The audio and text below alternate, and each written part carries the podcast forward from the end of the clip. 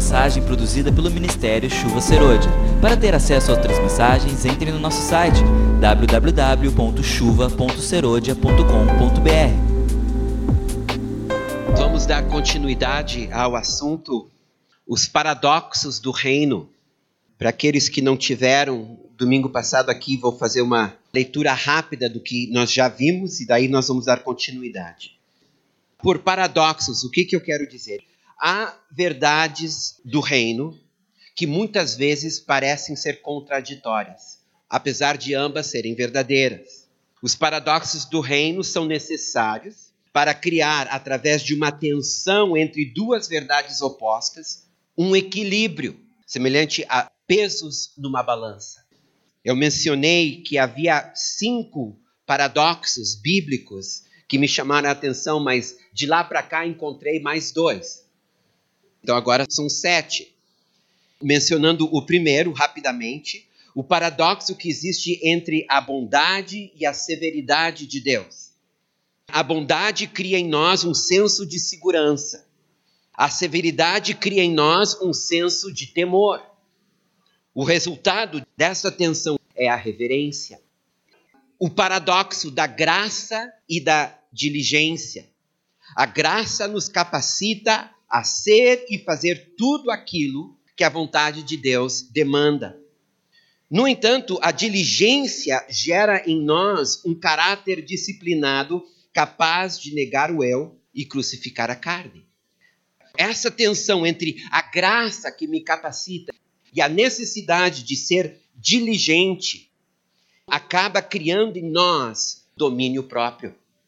Daí existe a tensão entre esforço e descanso. O esforço nos leva a exercer os músculos da fé e nos arriscar, a não nos acomodar, mas avançar e conquistar. Já o descanso nos faz parar e esperar, crendo que o Senhor vai agir em nosso favor. Essa tensão acaba gerando em mim dependência do Espírito Santo. O próximo agora é a tensão que existe entre tribulação e bênção.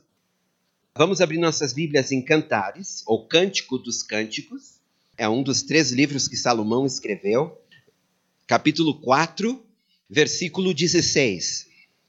Levanta-te, vento norte, e vem tu, vento sul. Assopra no meu jardim, para que se derramem os seus aromas. Eu quero chamar a atenção dos irmãos para estes dois tipos de ventos que há no Oriente Médio: o vento norte e o vento sul. O vento norte é um vento frio, forte e cortante, enquanto o vento sul é um vento morno, suave e refrescante. Um está relacionado ao inverno o outro está relacionado à primavera. Logo, o vento norte, ele representa uma estação de tribulação e de lutas. E o vento sul representa um período ou uma estação de bênção, de vitória. E a verdade é que estes dois ventos acabam criando dentro de nós uma tensão, porque nós precisamos lidar com a realidade da tribulação tanto quanto lidamos com a realidade da bênção. A tribulação, ela revela a real condição da nossa fé e confiança em Deus, obrigando-nos a nos posicionar e a exercer paciência. Romanos capítulo 5, versículos 13 e 4. E não somente isto, mas também nos gloriamos nas próprias tribulações, sabendo que a tribulação produz perseverança, e a perseverança, experiência, e a experiência, esperança. Então a tribulação, ela tem este valor na vida cristã. A bênção também é importante. A bênção nos coloca em contato com a bondade de Deus, fortalece a nossa fé e nos dá uma história com ele. 3 João, versículo 2. Amado, acima de tudo, faço votos por tua prosperidade e saúde, assim como é próspera a tua alma. Sem a tribulação, o nosso eu não é tratado e a nossa fé não é provada e aperfeiçoada. Sem a bênção, não experimentamos a bondade de Deus, ficamos sem testemunho e sem ações de graça. Logo, nós precisamos tanto da tribulação como nós precisamos da bênção. O problema é que ambos criam em nós uma tensão, porque quando estamos num período de bênção, aleluia, glória a Deus, fui promovido, pude comprar um carro melhor, acabo de casar, minha esposa acaba de engravidar. É um período de vitórias, de bênçãos. De repente, a estação muda. E agora tu cai doente, tu quebra o pé, a tua esposa começa a brigar contigo, o teu filho começa a ter problemas na escola, o teu carro é roubado. E tu lembra daquela estação de bênçãos e agora está vivendo essa estação de lutas e dificuldades. E eu confesso para os irmãos que não é tão fácil trocar de marcha assim. A tensão entre tribulação e bênção gera em nós um coração totalmente rendido ao amor e à soberania de Deus.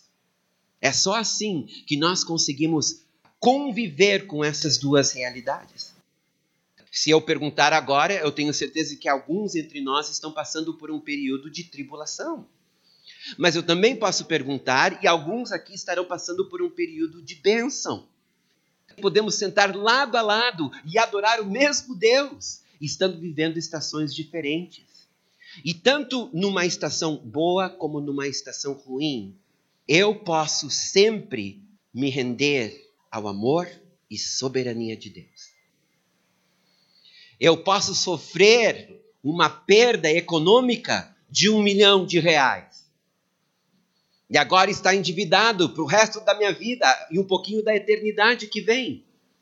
Eu preciso guardar o meu coração e nunca permitir que nem a riqueza nem a pobreza afete a minha certeza que Ele me ama, que Ele é bom, que Ele está no controle de tudo, Ele é soberano. Amém? Então, isso faz toda a diferença no nosso andar com o Senhor. Abacuque entendeu isso. E ele disse: então, mesmo que o curral fique sem animais e não haja fruto na videira, eu sei que o Senhor é bom e que Ele vai me fazer andar em lugares altos. Isso é uma certeza onde as circunstâncias externas, sejam elas boas ou ruins, não afetam Paulo disse: Eu aprendi. Veja bem, isso não é uma coisa que vem naturalmente. Eu aprendi estar contente em toda e qualquer situação. Eu sei ter em abundância, eu sei ter em escassez. Ele tinha descoberto que quer em tempo de tribulação, quer em tempo de bênção, não importa, Deus não muda. Ele continua sendo o mesmo.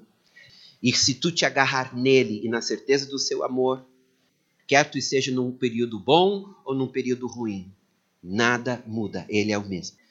E essa tensão, ela existe e ela precisa gerar em nós essa rendição do nosso coração ao amor e soberania de Deus.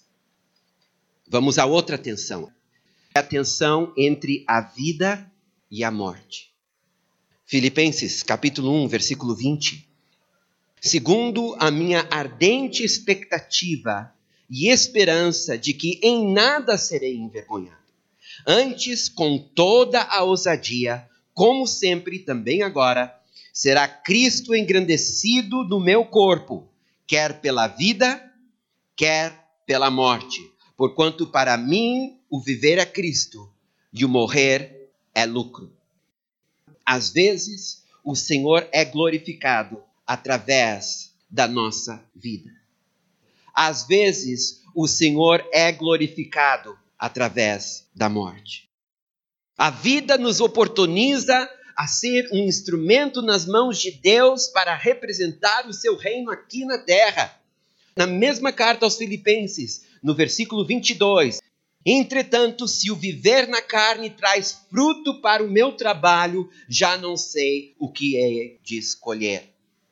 Realmente, a vida oportuniza como Davi disse: Na morte ninguém pode te louvar, Senhor. pelo menos não entre os vivos. Agora, a morte nos permite ir para casa e estar para sempre com nosso Senhor e aqueles familiares e irmãos amados que foram antes de nós. Então, existe esta bênção da morte. E Paulo, na mesma carta, escreve: Ora, de um e outro lado estou constrangido, tendo desejo de partir e estar com Cristo, o que é incomparavelmente melhor. Agora, isso é tudo bonito no papel, mas então alguém morre? Nós ficamos perplexos? Por que, que alguns vivem e outros morrem? Nós temos o exemplo bíblico de Tiago e Pedro. Jesus tinha três discípulos muito chegados, que era Pedro, Tiago e João, que eram irmãos. Agora, num determinado momento, Tiago e Pedro são presos por Herodes.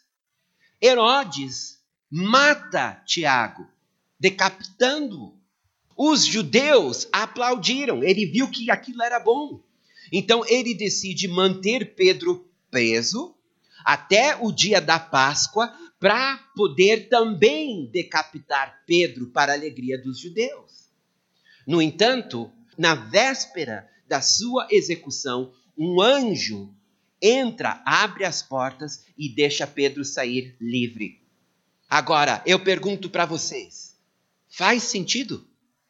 Por que que Tiago, que era tão próximo de Jesus quanto Pedro, foi martirizado e Pedro foi libertado? Tem coisas que não dá para a gente entender. Às vezes parece que uma pessoa morre prematuramente. Às vezes é uma pessoa jovem. Às vezes é uma pessoa útil para a sociedade ou muito útil para a igreja. Meus irmãos, isso é muito forte e pode criar uma tensão muito grande dentro de nós. Porque nós conseguimos entender quando a pessoa sobrevive, mas nós temos dificuldade de entender quando a pessoa morre. E essa tensão ela é muito real. E quem passa por esta experiência de perder um ente querido, uma pessoa muito próxima, sabe da dor, da confusão, da perplexidade que isto causa é muito forte. A vida, como eu disse, nos permite sermos usados por Deus. E a morte é um galardão. O equilíbrio que precisamos nesta tensão é o equilíbrio de não amar esta vida.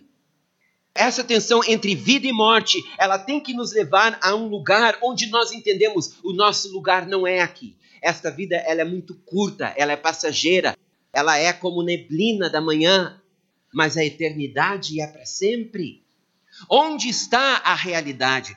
Em Hebreus diz que o templo construído em Jerusalém era uma sombra do templo que há no céu.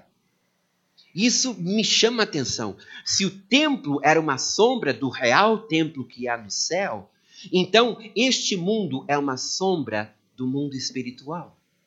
Existe uma realidade superior a essa que nós conhecemos e vivemos. É difícil para a gente acreditar nisso, porque nós estamos aqui e nunca vimos o outro lado.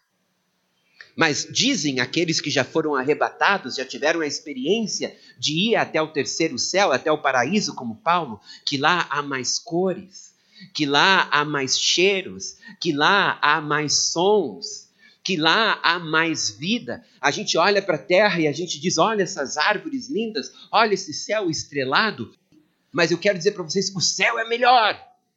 E Paulo, que tinha estado lá, disse: porque eu não sei qual é melhor, continuar aqui ou ir para estar com Jesus. Eu prefiro ir estar com Jesus. Hoje nós vivemos num país livre. Mas as nossas leis estão mudando e a nossa liberdade de culto está cada vez mais restrita. É verdade que não vivemos num país muçulmano nem comunista, onde muitas vezes é proibido cultuar a Jesus publicamente ou evangelizar. Mas o que pode nos proteger caso no futuro ser fiel a Jesus se torne perigo de vida? Diz em Apocalipse 12, 11: Eles, pois, o venceram por causa do sangue do Cordeiro e por causa da palavra do testemunho que deram, e mesmo em face da morte, não amaram a própria vida. Jesus disse: aquele que amar a vida, perdê-la-á. O que, que ele quis dizer com isso? Quando tu não valoriza esta vida, ela fica mais fácil. Agora, maior valor tu dá a esta vida, mais dolorosa ela se torna. Porque tu vai te apegando às coisas, às pessoas, aos lugares, às situações. Nós precisamos ter o nosso coração no céu, o nosso coração onde Jesus está, a nossa esperança, o nosso tesouro, a Bíblia diz. Nós não somos dessa terra, nós somos peregrinos, estamos de passagem. Então, essa tensão entre vida e morte vai chegar uma hora que cada um de nós vai ter que escolher onde o meu coração vai estar, porque se ele continuar aqui na terra, a morte vai me quebrar. E nós aqui do Ocidente somos muito apegados a esta vida. E por isso que facilmente nos ofendemos com a morte. Facilmente ficamos presos naquele lugar onde houve uma perda importante na nossa vida. E quando chega a nossa vez, ou por causa de uma enfermidade, ou por causa da própria idade, a própria velhice, como que tu vais encarar a morte? como uma grande perda ou como uma grande promoção. Tudo depende de onde está o teu coração. Esta tensão entre vida e morte deve nos levar a este lugar onde nós não amamos mais esta vida, mas o nosso amor está na eternidade com Jesus. Amém? Outro paradoxo importante: fé e experiência. Hebreus 11, 39. Vamos para lá. Ora, todos estes que obtiveram bom testemunho por sua fé, não obtiveram, contudo, a concretização da promessa. Então, aqui nós temos uma situação muito peculiar. Nós temos pessoas de muita fé que aguardaram com fé, mas morreram sem ver as promessas se cumprir na vida delas. E muitas vezes nós temos fé, mas a resposta da nossa fé demora muito tempo, como Abraão, ele esperou 25 anos. Ele tinha fé, Deus prometeu um filho, mas o filho não vinha nunca. Passou um ano, dois anos, vocês sabem que são 25 anos? Ao ponto de um dia a esposa dele dizer: Vamos ajudar a Deus. Porque eu acho que o que Deus está querendo dizer é que tu vai ter um filho com outra mulher. E a cultura permitia isso. A mulher engravidava, só que na hora do bebê nascer, nascia no colo da esposa, fazendo com que o filho se tornasse filho da esposa. Então, eh, Sara não estava fazendo nada de feio ou de errado, ela simplesmente estava seguindo o costume e gerou Ismael. E Deus disse: Olha, Ismael não é o filho da promessa. Vai ter que esperar mais um pouco. O mais um pouco significava mais dez anos. Até que finalmente veio o filho da promessa. E às vezes a fé funciona assim. E quando, apesar da nossa fé, a promessa não se cumpre. Entendeu? Este é o conflito entre a fé e a esperança. A fé me leva a ter a esperança de ter a experiência. Às vezes, a experiência, apesar da minha fé, demora. Às vezes, a experiência, apesar da minha fé, nunca chega, nunca se concretiza. A fé nos obriga a crer naquilo que ainda não se vê. Ela nos obriga a nos arriscar. Ela nos obriga a esperar com paciência. Hebreus 11:1 diz que a fé é a certeza de coisas que se esperam, a convicção de fatos que não se veem. A experiência, por outro lado, é a recompensa da nossa fé, a prova da bondade e do poder de Deus, o conteúdo do nosso testemunho e o motivo para continuarmos crendo, confiando e buscando. 1 Pedro 2,3 diz: se é que já tendes a experiência de que o Senhor é bom. Sem fé, meus irmãos, não conseguimos agradar a Deus. nem experimentar a sua bondade e poder, nem vê-lo agir em nossas circunstâncias. Precisamos da fé para obter experiências. Sem a experiência, tudo em que nós cremos se torna teórico e ficamos sem um testemunho e sem uma história. No entanto, nós vemos essa tensão, como eu já vi acontecer. Uma vez, uma mãe trouxe para o culto a sua filha, arrastada, ela tinha caído e surgiu então uma hérnia de disco que ela ia ter que operar. E a mãe a trouxe para o culto obrigada, forçada. E quando ela chegou aqui, ela disse na minha cara: Não só não creio em cura, não creio em Deus. E eu só estou aqui porque minha mãe me obrigou. Por causa da mãe, então, por educação, a igreja orou por essa menina. Imediatamente Jesus curou ela daquela hérnia de disco. Eu fiquei perplexo. Porque aqui nós temos uma moça tendo experiência sem fé. Agora eu já vi o contrário, uma pessoa chegar com uma enfermidade cheia de fé. Eu tenho orado, eu tenho clamado, eu tenho jejuado e eu vim aqui hoje para receber a minha cura, porque eu creio. E se ora pela pessoa e ela não é curada. E se ora de novo e ela não é curada. E se ora de novo e ela não é curada. Depois de um ano ela morre. Isso aconteceu entre nós. Então nós temos uma que não crê e experimenta a cura. Nós temos outra que crê e não recebe a promessa. Como que tu lida com isso? Essa tensão de às vezes o Senhor atender e responder à nossa fé, e às vezes ele se silenciar e não nos dar uma resposta. O que que tu vai fazer? Tu vai parar de crer? Essa tensão entre fé e experiência, ela é gerada em nós e ela precisa encontrar um equilíbrio. E esse equilíbrio está numa confiança incondicional em Deus.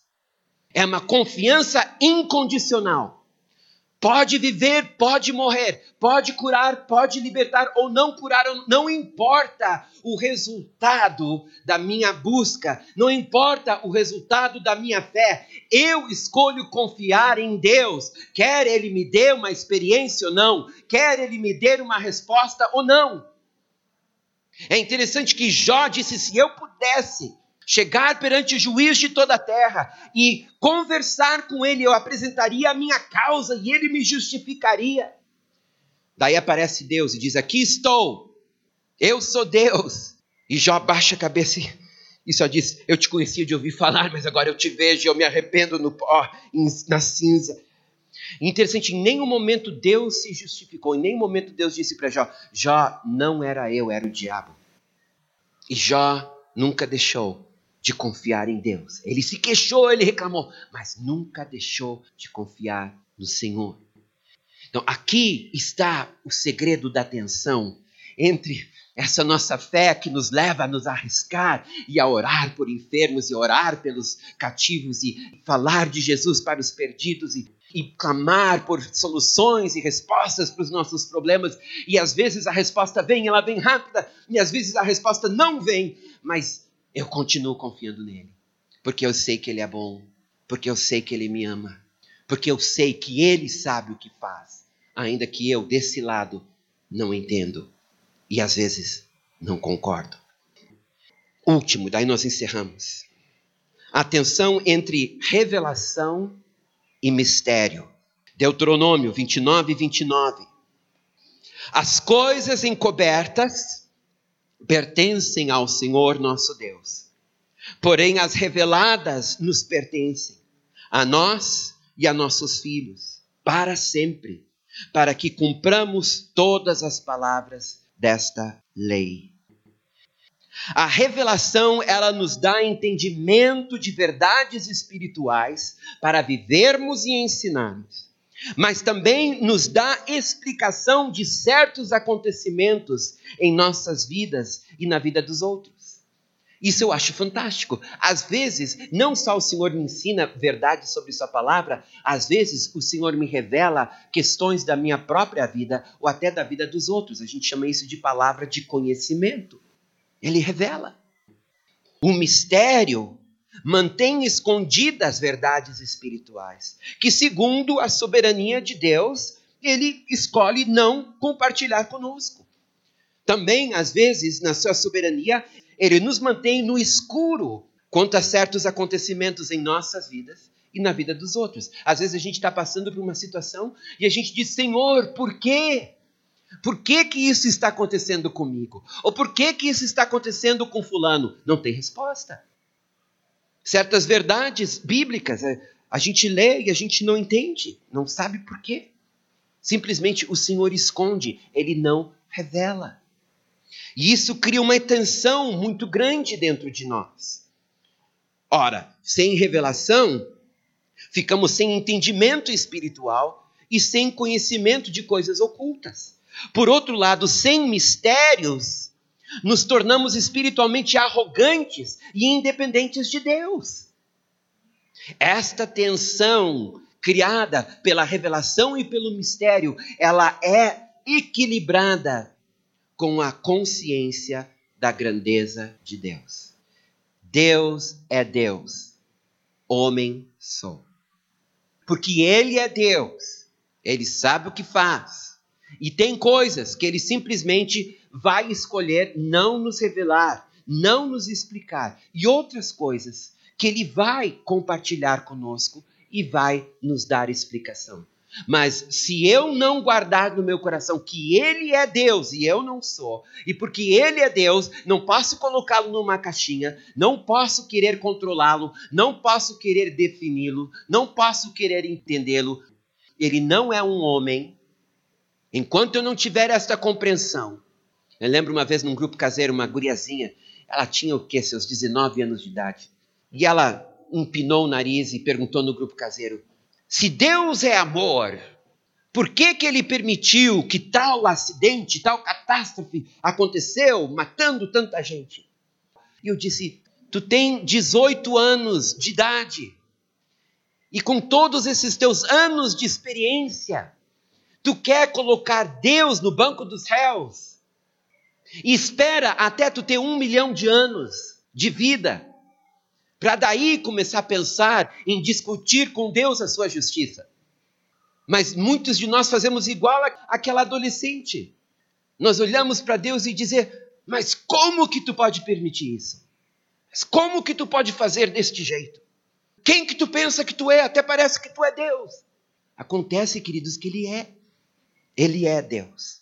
E quando nós temos consciência da sua grandeza, nós temos mais facilidade. E essa tensão, ela é contornada, ela é aliviada. E eu então me contento com aquilo que Deus escolhe me explicar e me revelar.